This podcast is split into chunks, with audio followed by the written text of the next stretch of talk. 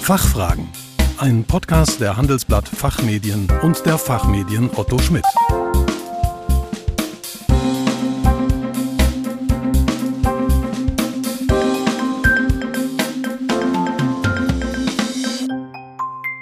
Herzlich willkommen zum Expertentalk der Fachfragen. Mein Name ist Kerstin Pferdmenges. Unser Thema heute als People Manager punkten. Führungskräfte von heute.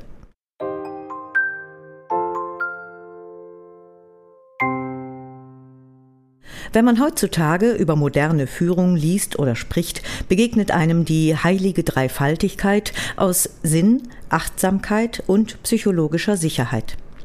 Führungskräfte sollen den Purpose aufzeigen, sollen voller Aufmerksamkeit für ihr Umfeld sein und eine vertrauensvolle Atmosphäre schaffen. Dann könnte die gesamte Belegschaft voller Elan ständig Höchstleistungen bringen, was wiederum gut für die Bottomline der Firma ist. Aber ganz so einfach ist es nicht. Vor allem ist es nicht so einseitig, wie es oft in Management-Bestsellern dargestellt wird. Nichts daran ist falsch, aber nur so ist zu wenig, denn Unternehmen müssen in der Marktwirtschaft bestehen und Menschen sind keine Engel. Sie denken auch an sich, fahren gelegentlich die Ellbogen aus oder lassen auch mal fünfe gerade sein, statt immer nur dem Wohl ihrer Organisation zu dienen. Daher müssen ab und an Entscheidungen getroffen werden, die für die Mitarbeitenden nicht nur schön sind. Darüber spreche ich heute mit Martin Klaassen und Professor Dr. Christian Gärtner. Martin Klaassen ist Berater, Coach und Mentor. Seit über 30 Jahren unterstützt er Unternehmen und Führungskräfte im People Management und bei der Business Transformation. Von 2000 bis 2010 leitete er die People Practice eines globalen Consulting-Konzerns. Seitdem ist er selbstständig und lebt mit seiner Familie in Freiburg und Basel. Professor Dr. Christian Gärtner ist geschäftsführender Herausgeber unserer neuen Zeitschrift People and Work und hat die Professur für Human Resource Management und Digitalisierung der Arbeitswelt an der Hochschule München inne. Er forscht, lehrt und berät zu den Themen smarte Personalarbeit, insbesondere Analytics und Automatisierung, digitale Transformation und Change Management.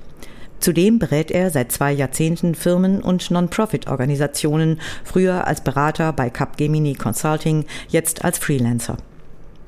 Guten Tag, Herr Klaassen. Willkommen bei den Fachfragen. Grüß Sie, Herr Professor Gärtner. Schön, dass Sie hier sind. Guten Tag, Frau Pferdmenges.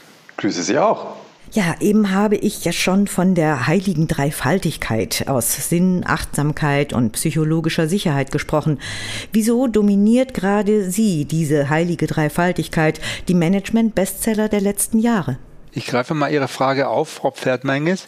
Bücher und auch äh, vieles, was im Internet heute kommuniziert wird, äh, das ist einfach eine Reaktion auf eine Nachfrage, die in Unternehmen da ist. Äh, Menschen wollen nicht mehr nur wegen des schnöden Mammuts arbeiten, sondern sie möchten eben einen Purpose finden in der Organisation, also einen höheren Sinn.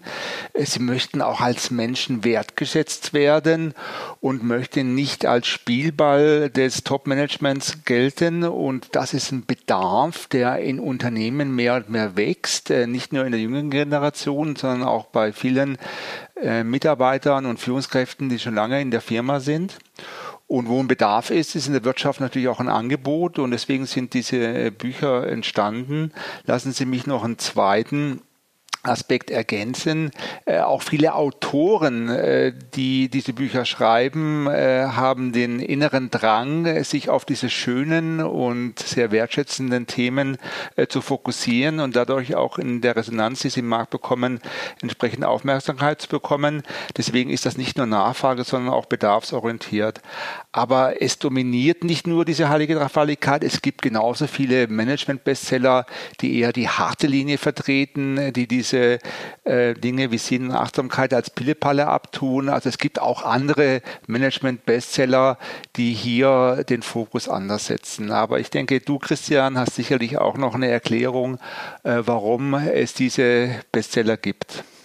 Also es gibt ja schon seit ungefähr 20, 30 Jahren die Überlegung, wie man aus den Mitarbeitenden, die ja offiziell auch immer das Wichtigste in, eines, in einem Unternehmen sind, noch eigentlich das Letzte rausholen kann. Ja? Und man hat einfach festgestellt, man schafft es weniger über Kontrollmechanismen, man schafft es weniger über Anreizsysteme, sondern man muss jetzt die Mitarbeiter mit einem anderen Mechanismus zu noch mehr motivieren, zu der Möglichkeit, ihnen wirklich das Letzte rauszuquetschen.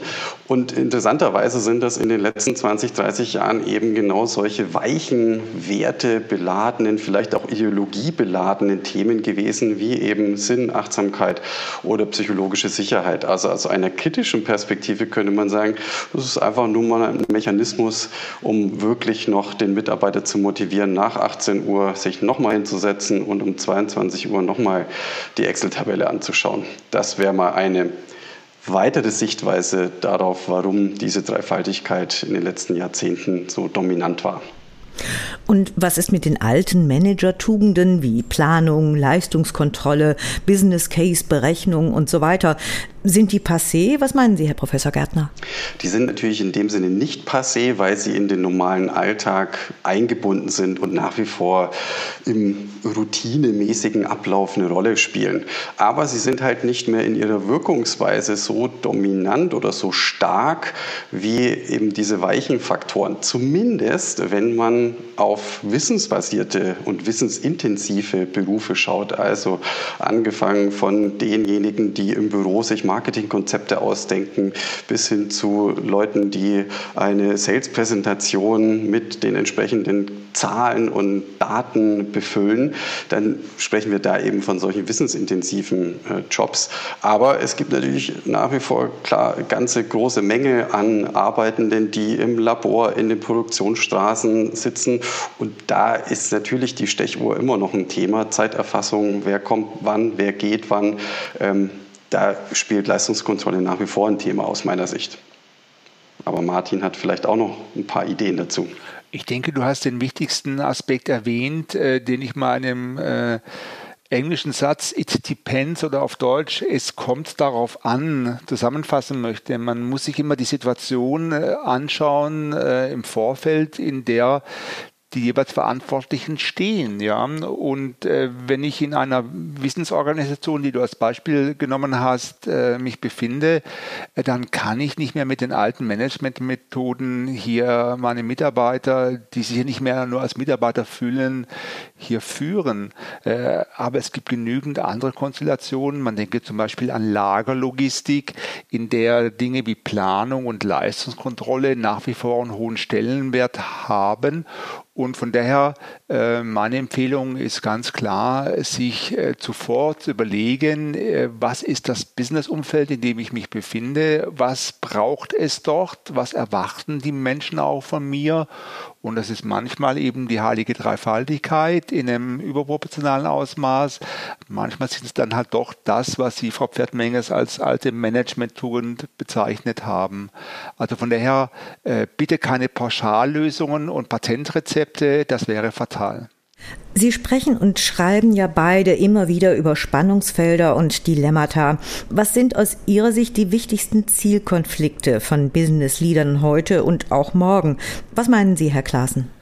Wir haben es ja gerade angedeutet schon, dass man sich die Situation sehr genau anschauen soll. Äh, was ist das Geschäftsmodell? Äh, was ist die Kultur und die Situation der Organisation? Äh, mit was für Leadern haben wir es zu tun? Was erwarten die Mitarbeiter? Wie sieht das Ökosystem aus? Also auch die Marktsituation und die sonstigen Stakeholder. Was will man eigentlich? Und was sind die wichtigsten Spannungsfelder? Ähm, ich habe dazu auch ein Buch geschrieben und habe äh, ganz viele Spannungsfelder gefunden und meine Sammlung von Spannungsfeldern im Leben, aber auch im Businessleben äh, geht weiter und weiter. Ich weiß nicht, ob ich inzwischen bei ähm, zwei oder bei 300 Spannungsfeldern angelangt sind. Aber was sind die wichtigsten? Ich will mal drei herausgreifen. Das eine ist die Frage, ähm, gehe ich eher wertschöpfend mit den Menschen um? Ähm, also verlange ich von ihnen Leistung pur und achte ihre Interessen nicht so sehr oder gehe ich sehr wertschätzend um? Äh, gehe ich auf die Bedürfnisse und auf die Wünsche der Mitarbeiter ein? Äh, natürlich äh, möchten wir alle wertschätzend behandelt werden, aber es gibt durchaus Business-Business-Situationen. Ich habe gerade ein Beispiel genannt, mit dem man eher wertschöpfend umgeht, äh, wo da der Fokus und das Interesse und auch die Ergebnisse des Unternehmens im Vordergrund stehen. Ein zweites Spannungsfeld ist das, äh, was ich als Mitwirkung bezeichne. Wie entstehen Entscheidungen? Es gibt ja einen ganz klaren Trend zur partizipativen Beteiligungen. Es gibt da auch sehr äh, innovative Konzepte wie Soziokratie oder Holokratie, die eine sehr breite Partizipation aller Beteiligten einfordern. Das kann in bestimmten Situationen durchaus Sinn machen. Äh, manchmal sind aber Entscheidungen nicht nur in Krisensituationen eben weiterhin hierarchisch. Und diese Frage, Treffe ich Entscheidungen eher hierarchisch oder treffe ich sie eher partizipativ, beteilige sie? Dafür spricht äh, das eine und das andere. Da müsste man tiefer einsteigen, aber das wäre ein weiteres äh, Spannungsfeld. Und äh, ein drittes Spannungsfeld, das manchmal missachtet wird, aber wo ich durchaus auch einen hohen Stellenwert sehe, ist die Frage, wie offen gehe ich mit gewissen Informationen um? Ähm, erzähle ich alles freimütig ähm, von der Leber weg, äh, was ich gerade denke, was ich gerade weiß, oder gehe ich mit gewissen Informationen vertraulich um, äh, was manchmal eben weiterhin erforderlich ist? Man denke nur zum Beispiel eine, an eine Akquisition, die ähm, äh, strategisch vorbedacht wird. Da kann ich im Vorfeld nicht alles äh, allen erzählen, können. Da muss ich zurückhaltend und vertraulich vorgehen, äh, äh, wohingegen ich bei manchen Veränderungsprojekten äh, durchaus sehr früh, sehr breit kommunizieren sollte. Das wären drei von weitaus mehr Spannungsfeldern, die einem Manager im Alltag begegnen. Christian, dann versuche ich doch noch mal drei weitere zu finden in der, in der langen Liste. Ähm, ich gehe mal auf das, was äh, quasi mein Steckenpferd ist, nämlich ähm, Datenanalysen und die Frage, wie, inwiefern und inwieweit Führungskräfte insbesondere datenbasiert entscheiden sollen oder sich halt auf ihre Intuition verlassen sollen. Und ich glaube, in diesem Spannungsfeld zwischen es muss Zahlen, Daten, Fakten geben, auf der anderen Seite die langjährige Erfahrung, die einem ein Bauchgefühl vermittelt, das dann irgendwie ja, Intuition genannt wird und man schon weiß, ob man dem einen jetzt eine Aufgabe umhängen soll, den anderen irgendwie loben oder sanktionieren soll oder vielleicht auch die Akquisition tätigen, von der Martin gerade gesprochen hat. Ich glaube, dies ist ein Spannungsfeld, was auch in Zukunft natürlich noch mehr werden werden wird, ähm, aufgrund der Verfügbarkeit von Daten, aber auch aufgrund der Möglichkeit der Auswertung von solchen Daten.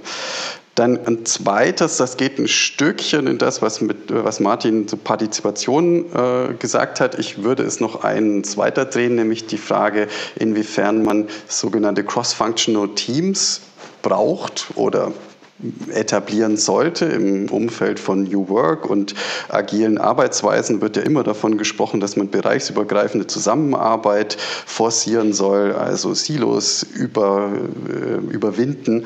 Und dann darf man sich aber natürlich nicht wundern, wenn das dazu führt, dass Entscheidungen viel länger brauchen, dass Entscheidungs- und Abstimmungswege einfach viel mehr Zeit äh, mit für sich in Anspruch nehmen. Ähm, und dieses Spannungsfeld heißt letzten Endes auch ähm, Qualität einer Entscheidung, die wird tendenziell besser, je mehr beteiligt sind.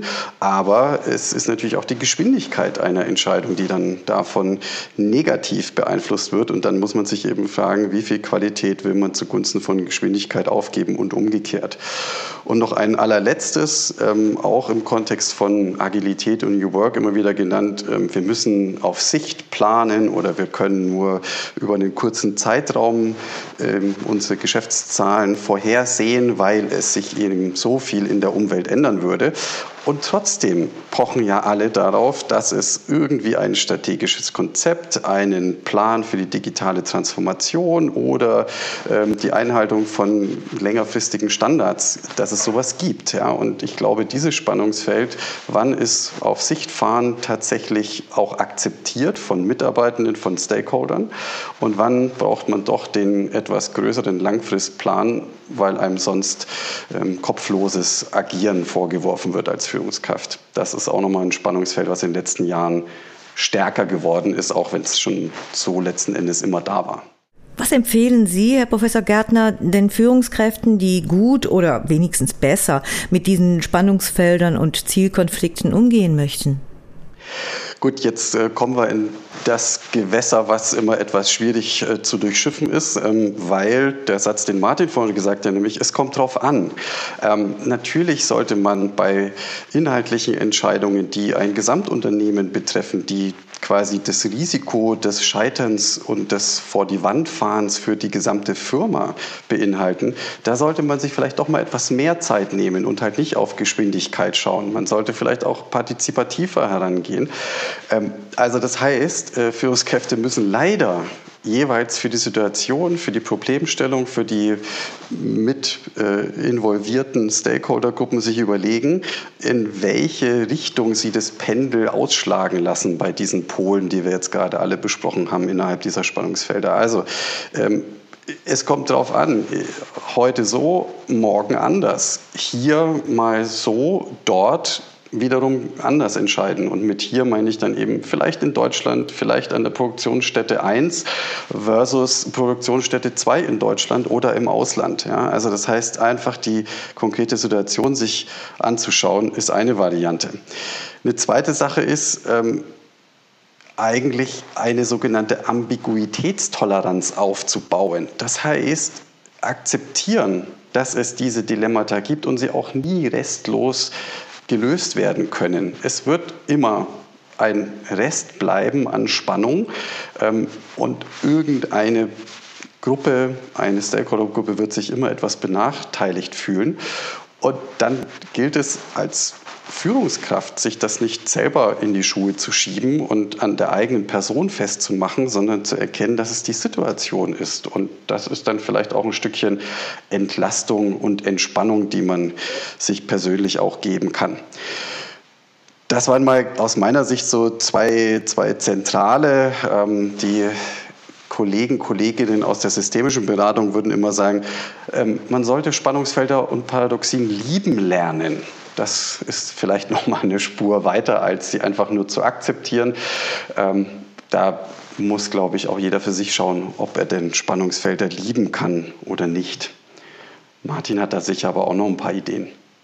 Ja, ich denke, du hast eigentlich das wichtigste Stichwort bereits genannt. Äh, ich habe lange gebraucht, um das Wort aussprechen zu lernen, Ambiguitätstoleranz. Ähm, äh, das ist die Fähigkeit, eben mit nicht eindeutigen äh, Situationen umgehen zu lernen und daran nicht zu zerbrechen. Ich bin ja mit dir, Christian, zusammen der Herausgeber des neuen Fachmagazins äh, People and Work, aber in meinem Hauptberuf bin ich Berater und Berater denken ja ziemlich einfach strukturiert äh, und nutzen gerne zweimal zwei äh, Matrixabbildungen, zwei Dimensionen und die liegt jeweils vor oder sie liegt nicht vor.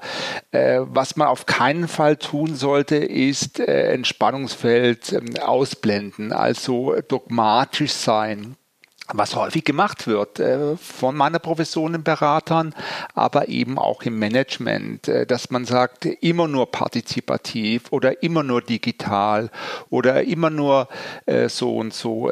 Das wäre für mich als Patentrezept sicherlich immer eine Überlegung wert, aber nicht als Automatismus, das dann auch als Lösung anzusehen. Was noch fataler ist als der Dogmatismus des Ausblenden, ist etwas auszuleben, einfach äh, überhaupt nicht hinzuschauen, sich überhaupt gar keine Gedanken zu machen, dass man sich in einer Welt bewegt, die eben nicht eindeutig ist, die diese Ambiguitätstoleranz von einem einfordert. Das wären zwei Optionen, äh, die ich, äh, von denen ich dringend abraten würde.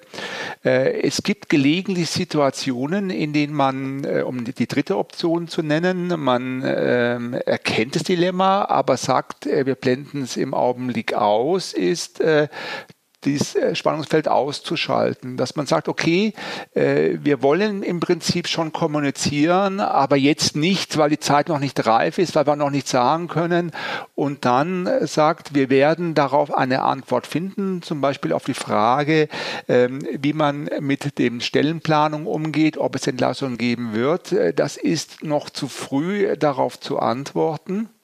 Aber wir werden es äh, Ende September machen können und dann versprechen wir auch etwas dazu zu sagen und dieses Zeitversprechen Ende September wäre dann heilig. Äh, die Königsdisziplin ist das, was ich als Aushalten bezeichne, Spannungsfelder auszuhalten, also sie zu erkennen und abzuwägen. Das ist das, was der Christian vorhin schon als Ambiguitätstoleranz bezeichnet hat extrem hohe Anforderungen. Äh, ich werde dem äh, in meinem persönlichen und auch im beruflichen Alltag auch nicht immer gerecht, aber das sollte die Ambition sein, Frau Pferdmenges. Vielen Dank. Hm, ja, Wandel und Veränderungen sind ja quasi allgegenwärtig. Hm, Herr Klaassen, können Sie noch mal kurz darstellen, äh, was sind Ihre Erfahrungen mit Transformationsprozessen und worauf sollten Führungskräfte besonders achten? Äh, wenn ich jetzt meine Erfahrung mit Transformationsprozessen in diesem Podcast darstellen würde, kämen wir nicht zu einem Ende. Deswegen will ich äh, einfach nur auf einen Aspekt hinweisen. Ähm, äh, alles fließt. Dieses berühmte griechische Zitat Pantare.